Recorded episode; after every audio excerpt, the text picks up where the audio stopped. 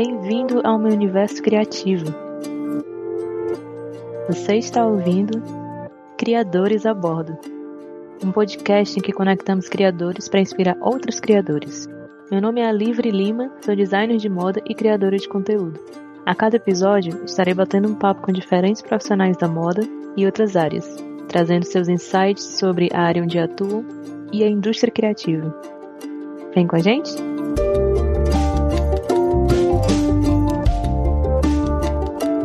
Estamos aqui no segundo episódio do Criadores a Bordo e hoje eu convido a ilustre Carol Milters para a gente falar um pouco de escrita terapêutica. Né? O que é isso, o que é escrita terapêutica, como é que ela funciona. Então, a gente vai explicar tudo nesse episódio de hoje. Carol, para quem não conhece, Obrigada, Livre, obrigada pelo convite. Fico muito feliz de participar desse seu podcast, do projeto. Gosto muito das tuas empreitadas criativas. E hum, eu sou escritora, sou escritora recente, assim, em começo de carreira, porque eu trabalhei com marketing digital no mundo corporativo por mais de 10 anos no Brasil e aqui na Holanda, eu moro na Holanda também. E eu vim para a Holanda depois de um episódio da síndrome de burnout, que a gente vai falar um pouquinho mais pro final, mas que é um adoecimento em função do esgotamento profissional, enfim. E eu vim para cá achando que mudando de país ia resolver os meus problemas, e não.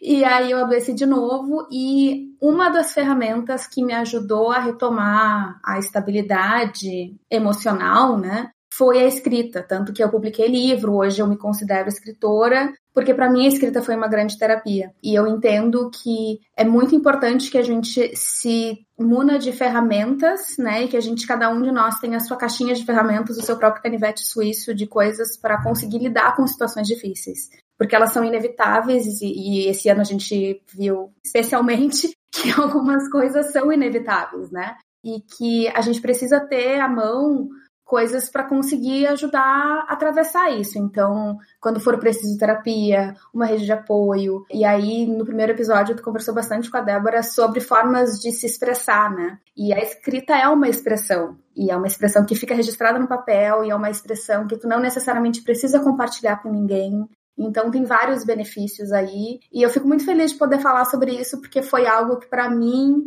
ajudou muito. Preciso fazer o disclaimer super necessário de que ela não substitui medicação, não substitui terapia, não substitui profissionais de saúde que estudaram uma vida inteira para te tratar.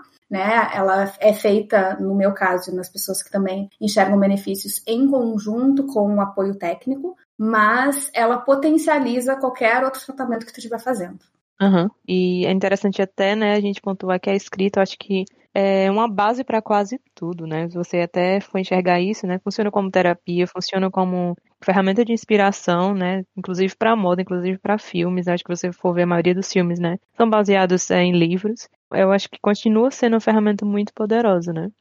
É, porque é bem diferente quando a gente consegue enxergar e encontrar linguagem o que está acontecendo na nossa cabeça, né? Porque o nosso cérebro ele não é feito para guardar as informações, ele é feito para criar, combinar, resolver problema. Então, quando a gente passa por muitas coisas, a gente acaba guardando muita coisa de um jeito meio, né, como se a gente tivesse um armário pequenininho para guardar um montão de coisas. E aí a gente guarda meio avacalhado. né, por algum motivo, e aí é, também tem a questão das experiências traumáticas, que são experiências que modificam a forma como tu enxerga o mundo. Então, não precisa ser necessariamente um acidente de carro, um incêndio, sabe? Porque a gente normalmente associa trauma a uma situação de quase morte, assim, um assalto, enfim, e essas coisas podem ser, mas qualquer situação que tenha te tocado e te machucado profundamente a ponto de que tu não consegue mais X, né? Não consegue mais trabalhar, não consegue mais. É, eu tinha trauma de bicicleta, não conseguia andar de bicicleta. Nossa. Medo disso, medo de aquilo qualquer coisa que te paralisa ou que te faz desconfiar de alguma área da vida de uma forma meio racional é um estresse traumático, né? E tem um, um transtorno que chama transtorno de estresse pós-traumático, que é bem associado em pessoas que têm burnout, muita gente que tem ansiedade, depressão, enfim, muitas vezes tem algum nível de estresse pós-traumático, de ter passado por algum momento de vida, alguma experiência de assédio, abuso, bullying, é, separação, luto, que não elaborou emocionalmente bem e que fica carregando aquilo consigo pelo resto da vida. E a escrita, ela acaba fornecendo linguagem, porque quando a gente passa por essas situações que nos avacalham emocionalmente, fisiologicamente, e isso tem literatura que fala sobre isso, literatura assim, técnica, né, científica, enfim, é que fala sobre isso, que quando a gente tem um trauma emocional, a memória associada àquele trauma, a vivência daquele trauma, ela inativa áreas de linguagem e ela ativa áreas que são mais de sobrevivência. Então a gente fica meio instintivo, meio irracional. Quando a gente escreve ou fala, que é o que acontece na terapia, a gente amplia a cobertura daquela memória traumática e a gente associa a linguagem que é exatamente de uma área mais desenvolvida do cérebro. Então a gente meio que cobre essa, essa memória de algo que tem mais sentido, que tem mais lógica, que tem mais objetividade. E com a escrita tu consegue fazendo isso no teu próprio tempo, né? Que é uma coisa que também é muito interessante é interessante comentar, né, desse negócio da ansiedade, né, porque hoje a gente tem várias maneiras de se comunicar. Isso é bom, mas ao mesmo tempo gera aquela, eu não sei, gera uma certa ansiedade, eu não sei, principalmente com as mídias sociais, né. Eu também trabalhei um tempo como analista de, de online marketing para uma marca de moda. E é, o ritmo, né, de trabalhar nisso quando se é fast fashion é muito, né, já tá dizendo fast fashion, é muito rápido, então a gente tinha que postar todo dia, tinha que planejar isso todo dia. Claro, é, me deu um prazer, assim, de poder colocar isso no meu currículo, mas tem uma hora que você realmente se esgota, porque é como se você tivesse que usar a tua criatividade de uma maneira bem automática, né? Você tem que pensar, você está sendo pressionado a pensar naquele ritmo, né? Sim. E claro que é, não só nessa área, mas em várias outras também. E um tempo é, eu comecei a escrever, né? Parei faz muito tempo, né? Acho que eu tô querendo voltar também a escrever de novo, dessa maneira terapêutica, né? Mas não dessa maneira exacerbada, mas você fica sem saber o que é que você coloca lá, o que é que você escreve, como é que você escreve. Eu tive um burnout naquele tempo, mas ao mesmo tempo eu fiquei, quando eu voltei em si, né, que eu realmente tive que recomeçar de novo, né, eu tinha dificuldades em me comunicar, assim, comunicar frente a frente com a pessoa, de falar, de. Sim. Né, sem pensar duas vezes. Então, assim, antes de eu falar alguma coisa, eu fico, não, tem que pensar duas, três vezes. Será que eu tô dizendo a coisa certa, né? Sempre fica aquela coisa, né? Reverberando na cabeça. E é interessante isso, porque quando a gente escreve, eu também tenho a mesma coisa de que muitas vezes eu me comunico melhor por escrito do que, do que falando. Tipo assim, eu consigo falar sobre o assunto, eu consigo falar sobre burnout, porque eu já escrevi muito sobre isso. Mas assim, eu não conseguiria falar sem ter escrito antes sabe? Sim. então isso faz todo sentido, porque é, é como se dentro do cérebro a gente não conseguisse enxergar a frase montadinha que a gente enxerga no papel. Tem que ter um script, como se fosse um script mesmo, né? É verdade, é verdade. Principalmente quando eu comecei a estudar holandês, né? Antes de ir falando com todo mundo, eu tinha aquela coisa, ah, não, porque eu tenho que passar nas provas e tal, e eu tinha muito isso, principalmente no começo. Ave Maria, né? Primeiras vezes que eu fui atender o telefone, eu falar, sei lá, alguém do banco, né, sobre o cartão do banco quando cheguei aqui e tal. Aquelas coisas que a gente tem que resolver pro telefone, é, eu gelava de falar no telefone. Porque isso já acontecia comigo, assim, mesmo em português. Você imagina numa outra língua que você tá aprendendo, que você, né, tem que entender e, e eu pegava a caneta, tentava colocar lá, anotar tudo que eu poderia anotar naquela hora para não esquecer e, e, ter certeza de que eu tava entendendo o que o cara tava dizendo, né? Olha o nível Brasil e mundo. Eu já estava bem, tá? Mas era uma consulta de, de revisão, entre aspas, assim, psiquiatra, que eu vejo ele a cada três em três meses. Eu fiquei seis meses sem vê-lo, porque eu não conseguia ligar pro hospital para marcar consulta. Gente. então, assim, normal, entendeu? Porque também fica aquela coisa assim, tu te prepara para falar em holandês, e aí a pessoa lá pelas tantas ela começa a falar inglês e tu não sabe se tu fala inglês ou holandês. É. ou se tu já começa perguntando se a pessoa fala inglês. Ah, é todo um rolê. Eu, inclusive, nas primeiras vezes que eu voltei a fazer projetos, quando eu voltei a trabalhar depois do segundo episódio da Burnout, eu não voltei para escritório, trabalho convencional, porque eu vi que eu não tinha mais saúde para isso. E aí eu comecei a colaborar em projetos, assim, fazia, colaborava aqui, fazia um freela aqui, outro ali. E aí eu, eu fiz, inclusive, uma página que era, o título da página era Minha Ética de Trabalho. E era falando que eu não respondia depois das seis da tarde, que eu não respondia fim de semana, que, que para mim o conceito de urgência só existe em UTI, e isso, aquilo, sabe? Coisas que eu fui aprendendo que não tem porquê e que quando a gente trabalha em áreas, em qualquer área tem esse tipo de abuso, né? Mas aí, que nem tu falou do marketing, do fast fashion, que a pessoa acha que se não botar uma foto num vestido na sexta-feira às 11 da noite vai, vai cair o mundo, alguém vai morrer. Aí eu dizia assim, olha só, na verdade ninguém vai morrer. E eu não vou trabalhar sob essas condições. Só que eu não conseguia falar isso pra pessoa, então dizer assim, a gente vai trabalhar, gostei de ti, mas eu vou te mandar um e-mail e aí tu lê no e-mail as coisas que estão lá, tá? E hoje eu já consigo falar, mas eu precisei desse primeiro estágio, sabe? De assim, primeiro eu vou colocar no papel, e para mim primeiro, né? Em primeiro lugar, porque isso é uma coisa que a gente não se dá conta, né? Qual é a forma como eu quero trabalhar com outras pessoas? É, o que que eu aceito, o que que eu não aceito. E aí a gente, quando a gente não faz isso, a gente entra nos termos do outro. No primeira, a primeira vez que eu tive em 2015, eu pedi um afastamento da empresa e no primeiro dia, assim, que eu tava de folga, férias, sei lá, porque eu não, eu não tive diagnóstico e eu não sabia o que estava acontecendo comigo, porque ninguém, sabe, ninguém entendia. E para mim foi um sabático.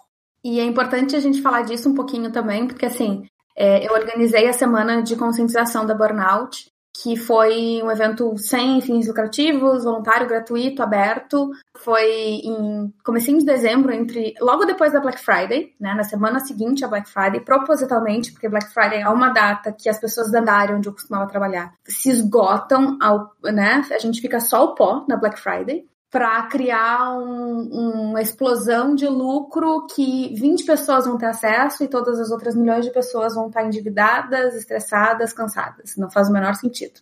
E aí eu, eu coloquei essa semana e eu fui entrevistando pessoas que passaram por isso, especialistas, enfim, porque muita gente ainda não sabe direito o que, que é, o que, que não é, se é um cansaço. Então, quem quiser pode assistir com mais profundidade lá nos, nos meus vídeos e na Semana da Burnout, tem bastante conteúdo sobre isso online mas em linhas gerais, assim, a burnout é uma síndrome que quer dizer que ela é um conjunto de sintomas. Ela vem associada de questões mentais, então de algum episódio de depressão, ansiedade, pode ter pânico, pode afetar, enfim, sistema nervoso autônomo e físico, que pode acarretar em infecções, adoecimentos, é, AVC, problema cardíaco, doença autoimune, problema hormonal, hipo, hipertiroidismo, essas coisas. É quando isso tudo acontece, né? Quando são vários desses fatores acontecendo e o estressor principal, porque a burnout ele é um acúmulo, porque uma exposição a estresse extremo por muito tempo.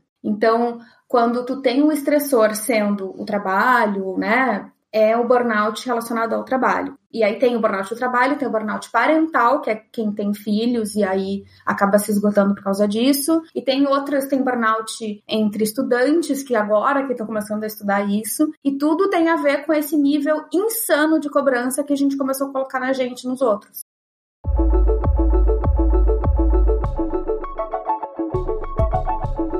É, você poderia falar um pouco da oficina que você está lançando agora, né? Já dá o teu. Sim. Então, eu. Semana passada, não foi? A primeira vez que eu vi teu post foi semana Isso, passada. ontem foi. É, Ontem, dia 19 de dezembro, foi a primeira turma, e aí eu tenho outras duas turmas na semana que vem, dias 22 e 23 de dezembro. O nome da oficina é Deu Pra Ti 2020, que é uma a primeira oficina de escrita terapêutica que eu tô lançando pro mundo. Então tá sendo muito muito especial para mim também lançar isso nesse momento que é tão importante para mim e para as outras pessoas. E ela surgiu porque eu fui percebendo assim que foi um site na verdade que eu tive de que tem gente por aí que vende uma solução. Ah, reduza a sua ansiedade, cure a sua depressão, resolva a sua vida, ganhe dinheiro, faça não sei o quê. E eu não, eu não consigo ser essa pessoa, eu não quero ser essa pessoa. E eu sou uma pessoa que, que eu vendo e eu, eu compartilho com o mundo a minha história, o meu processo. E aí eu entendi, mas assim, a coisa mais importante do meu processo é a escrita. Então, por que não fazer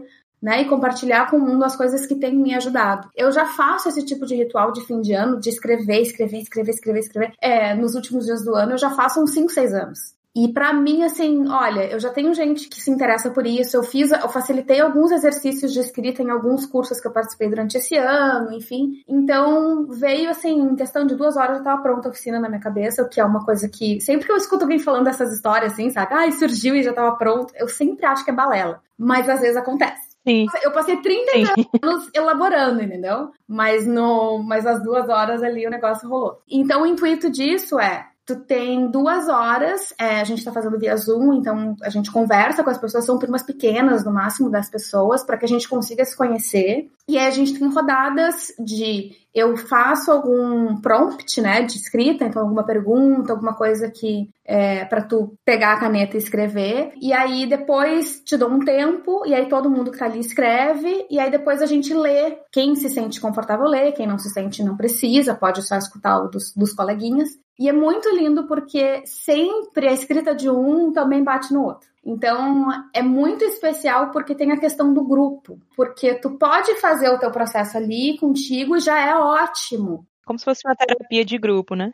Exato. E aí o outro, mas o outro meio do caminho que eu acho muito lindo e algo que eu tenho aprendido muito esse ano é essa questão do grupo, assim quando a gente se coloca né, dentro de um ambiente em que a gente consegue encontrar algum ponto em comum, as nossas questões elas se potencializam para todos os lados. Por isso que eu também tenho muito cuidado para que a gente trate de coisas difíceis, mas que a gente também saia melhor do que entrou. Então a gente tem recursos e a escrita ela tem muito de permitir que a gente sinta a emoção e veja ela passar. Porque muito do nosso sofrimento é justamente que a gente reprime a emoção. A gente não quer ficar triste, a gente não quer ficar com raiva, a gente não quer ficar chateado. E a gente fica reprimindo aquilo porque a gente pensa assim, eu não quero sentir isso. E aquilo fica guardado dentro da gente, fica reprimido, fica represado na cabeça, no coração, no corpo. E isso é perceptível, assim, já se sabe disso. Psiquiatra sabe disso, psicólogo sabe disso. E quando na verdade né, a vida útil de uma emoção, que é um fenômeno químico dentro do nosso corpo, ela chega,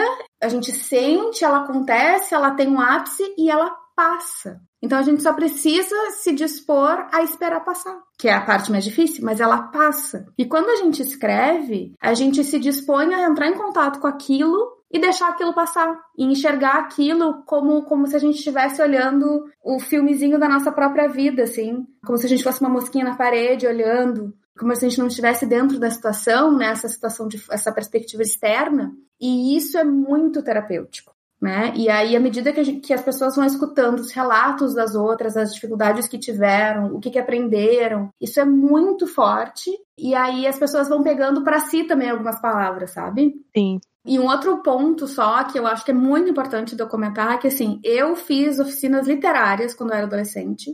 E isso foi muito difícil.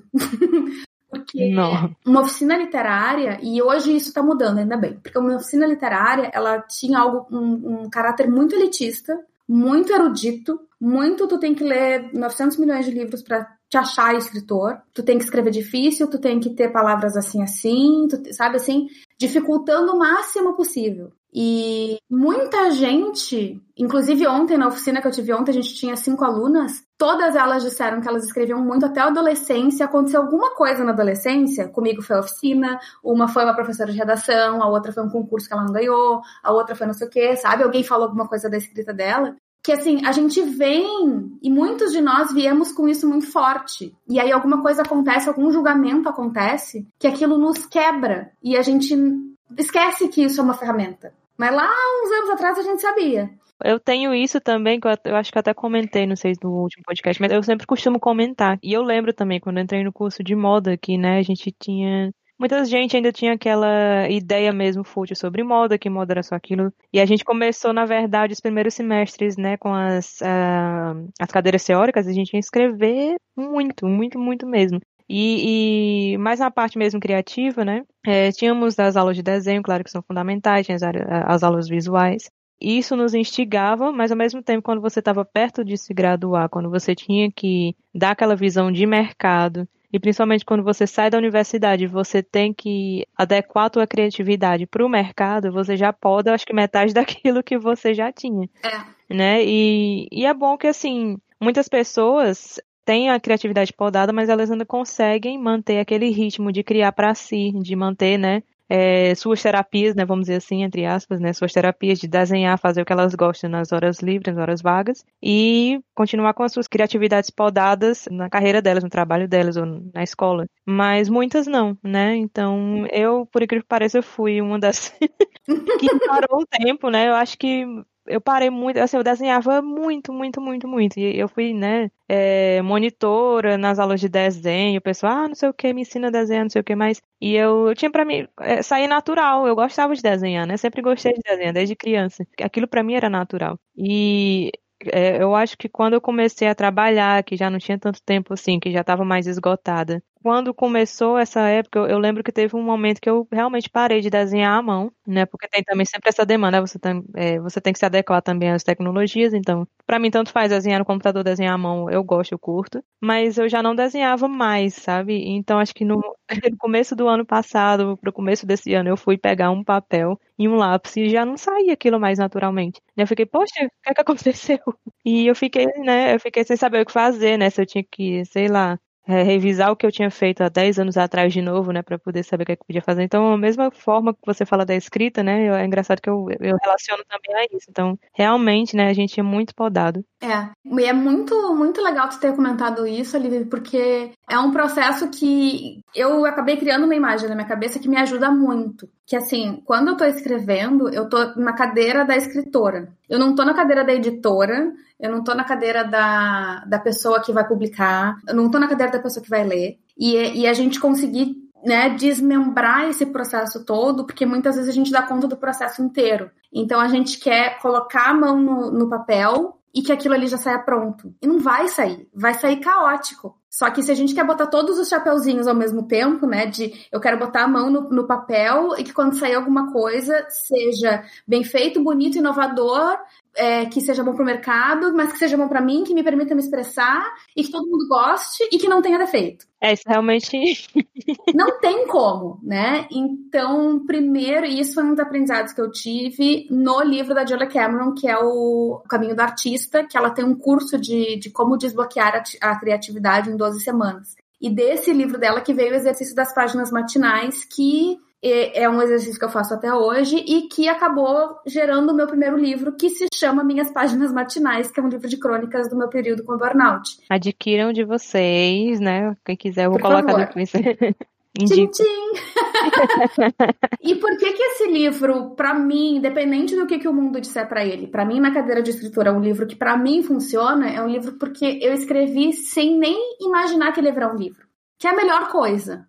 Porque no momento que tu tá começando a criar alguma coisa, ali tu tem que estar tá muito. É que nem o que dizem quando o músico vai subir no palco, que, que dizem assim: esquece que tu tá tocando música. Porque aquele é o momento de tu esquecer teoria, esquecer tudo. Na hora de botar no papel, aquele momento do fluxo. Deixa vir o que precisar vir se tá bom, se tá ruim, aí depois tu vai levantar, tomar um cafezinho, ir lá, dar uma volta, aí depois tu volta, aí outro chapéu, outra cadeira. Aí a cadeira do revisor, do editor, do julgador, do não sei que, or, ou né? Exatamente, sim.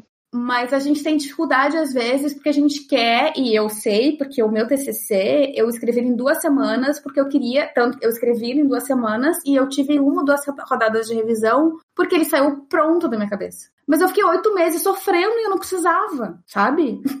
então, a gente quebrar esse processo criativo em agora é o caos. Eu escrevi um post que dizia isso, assim, que antes da ordem sempre vem caos. Sempre. Então, assim, deixa vir o caos, não tem problema, vai ter de pontuação, vai ter coisa no lugar errado, vai ter cor errada, vai ter não sei o quê, vai ter alguma forma imperfeita. Não tem problema, não é o momento. Né? O momento de polir é lá no final do processo. Não tem como alguém pintar o carro antes de botar as rodas e a carroceria. Então, para mim foi uma coisa muito libertadora, sabe? Eu entender assim, não, agora eu tô na cadeira da escritora. E na cadeira da escritora, eu posso falar palavrão ali? Sim. Tá. E na cadeira da escritora, foda-se se alguém vai ler foda-se, sabe? Assim, foda-se se alguém vai se interessar por isso aqui. Isso aqui é o que eu preciso dizer. Aí depois eu outro, não, mas de repente essa ordem pode ser melhor assim, mas é uma outra, um outro grupo de skills que a gente precisa. E aí a gente quer fazer tudo ao mesmo tempo. E aí sofre, né? Sempre costumava dizer, tive essa reflexão também, mas com o desenho lá, às vezes eu me preocupava também muito quando eu desenhava, né, a mão principalmente poxa, né, o papel lindinho aqui, branquinho, você acaba de comprar o caderno e você não quer, né, botar um monte de baboseira no caderno e, e, e aí eu olhava assim pro lado, via minha borracha, não, a borracha tá aqui para isso. né? O borracha, o corretivo, sabe, sei lá o que, mas você tá aqui, você coloca suas ideias, você vai desenhar, seu traçar e feia, a borracha tá aqui pra isso. Então eu sempre fiquei com aquilo na cabeça, a borracha tá ali pra isso. Gostei do mantra. É quase um mantra. e vale pra vida, né?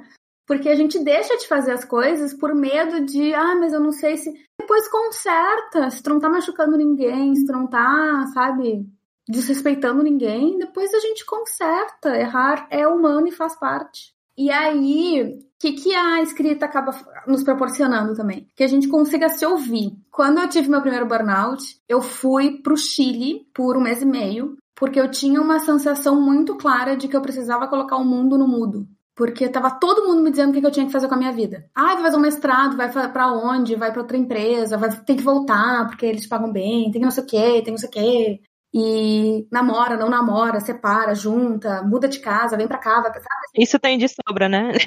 E isso, sim. E aí essas vozes todas soma-se às vozes das pessoas que estão compartilhando as suas vidas maravilhosas, que daí tu fica pensando assim, eu queria isso também, mas eu não tenho, então eu sou miserável. E soma-se às tuas próprias vozes de julgamento, né, de detração, enfim. Então, precisa ter um momento que a gente entre num silêncio, que a gente se permita entrar num silêncio mesmo. Para mim, porque em 2016 não existia Covid e eu tinha milhas, porque eu viajava muito a trabalho, eu consegui viajar para um lugar realmente longe e remoto. Foi arriscado também porque eu fui sozinha, enfim, mas foi arriscado, mas não foi tanto.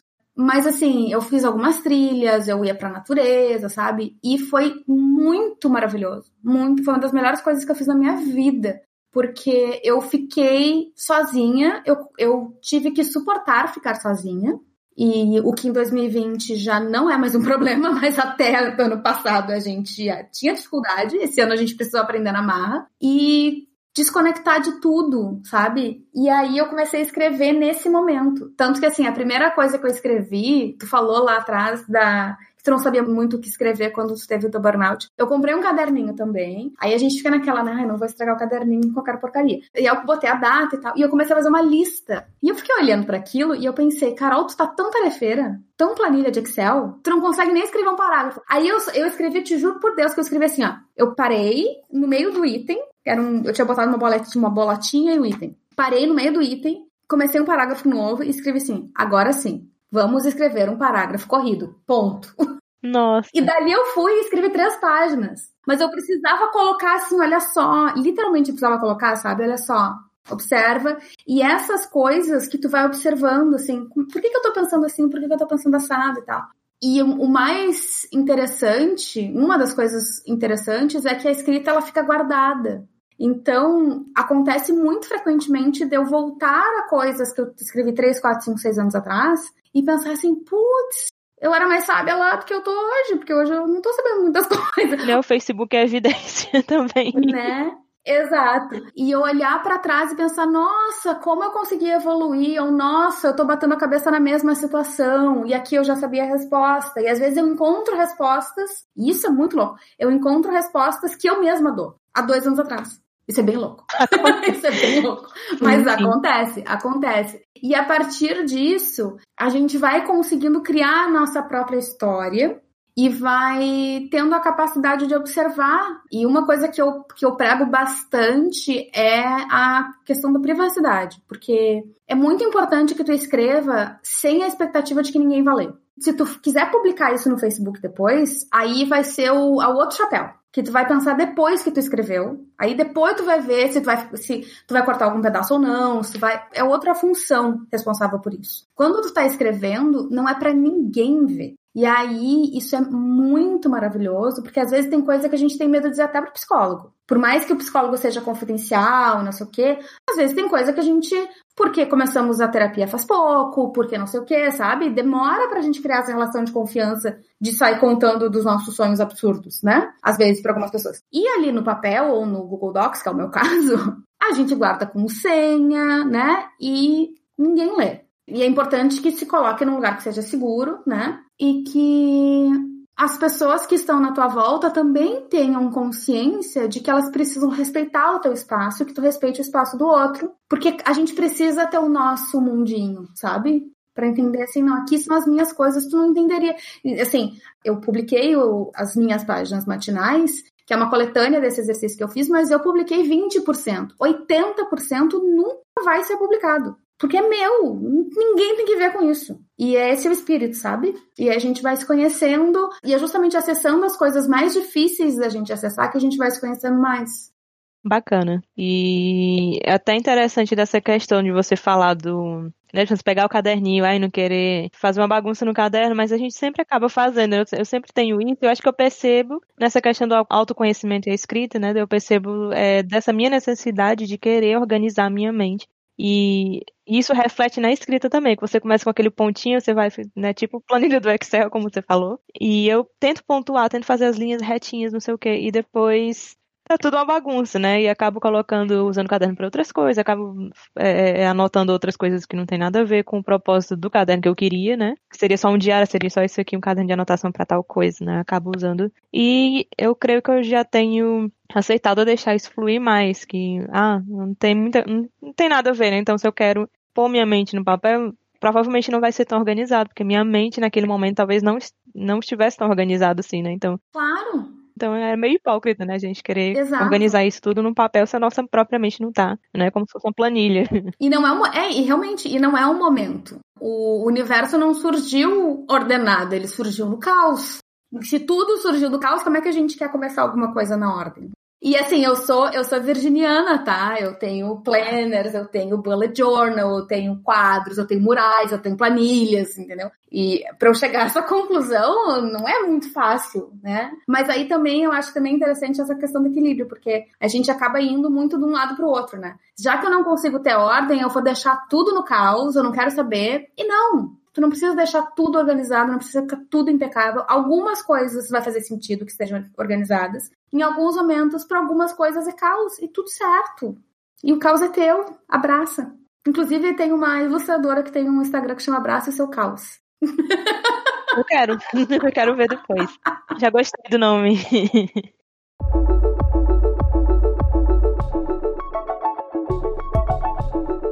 É, vamos pular para os benefícios? Então, é, por que escrever? Primeiro, porque poxa, a gente desenvolveu uma tecnologia tão legal, por que a gente não vai usar? Né? A gente usa smartphone, a gente usa né, aquecedores, ring lights. É, como é que a gente não vai usar essa tecnologia maravilhosa? Mas, primeiro, porque o ato de escrever, e aí aqui eu tô falando da escrita terapêutica, não é necessariamente escrever ficção, uma notícia, enfim, né? a escrita como, como forma de terapia. O ato de escrever, ele tem uma função muito parecida com a função da meditação, com a função da terapia, que é a de te colocar num estado de presença, porque enquanto tu tá escrevendo, tu não consegue pensar em cinco coisas ao mesmo tempo. Tá pensando no que tá ali, então, ele traz a tua atenção de volta, isso vai ativar áreas do teu sistema nervoso que dão uma sensação de segurança. Então, para pessoas que são ansiosas, que são depressivas, que estão passando por estresse crônico ou por burnout, isso é muito importante, esse tipo de prática que te coloque numa situação de estou seguro. E estar escrevendo significa, para o nosso cérebro primitivo, significa, olha, se tivesse, se ela tivesse correndo risco de vida, ela não ia estar sentada escrevendo.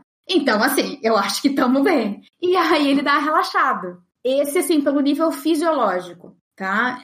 Tem benefícios que já são comprovados de redução de estresse, de redução de ansiedade. Aí tem o outro nível, que é esse nível de a gente conseguir olhar para as nossas emoções e para os acontecimentos e ter essa, essa possibilidade de organizar um pouco o que está acontecendo na nossa cabeça conseguir dizer no papel coisas que não necessariamente outras pessoas precisam ou conseguem ouvir. A minha psicóloga fala muito isso, Carol, nem tudo que precisa ser dito precisa ser escutado. A gente passa na nossa vida muitos conflitos, muitos conflitos, né? Em casa, no trabalho, na família, não sei o quê. E muitas vezes a gente precisa colocar em algum lugar aquilo.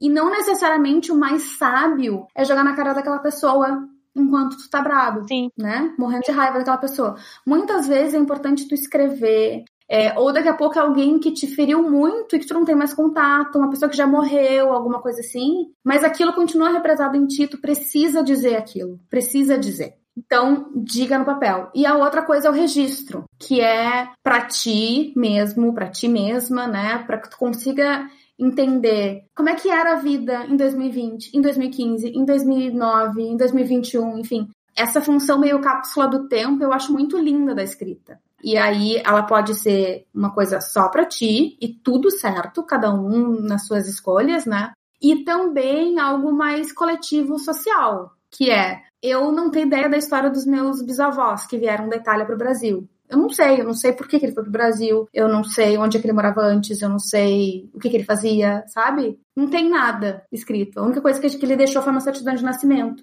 E eu sei que para as minhas próximas gerações, as pessoas que vierem depois de mim vão saber talvez até demais de como é que eu vivi a minha vida.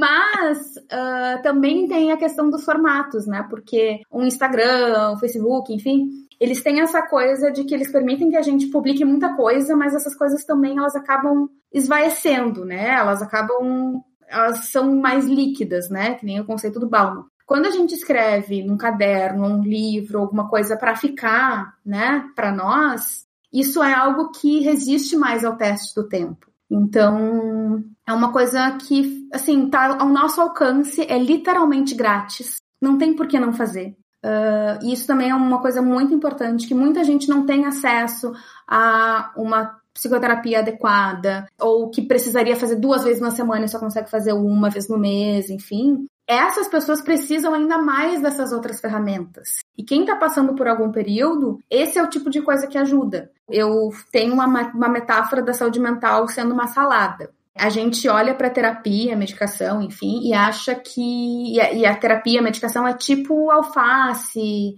e o, sei lá, a rúcula, que são os verdes, que é o que a gente vê na salada. Mas a gente não faz salada de alface só. Se tu comer só o alface, sei se vai ser uma refeição muito nutritiva e se vai ter muita graça, entendeu? Então tu precisa adicionar outras coisas. Põe um tomate, tu põe ali uma proteína, um queijo ou um queijo vegano, enfim. Aí tu põe uns croutons ou umas coisinhas de pão, um grão de bico, uma coisinha.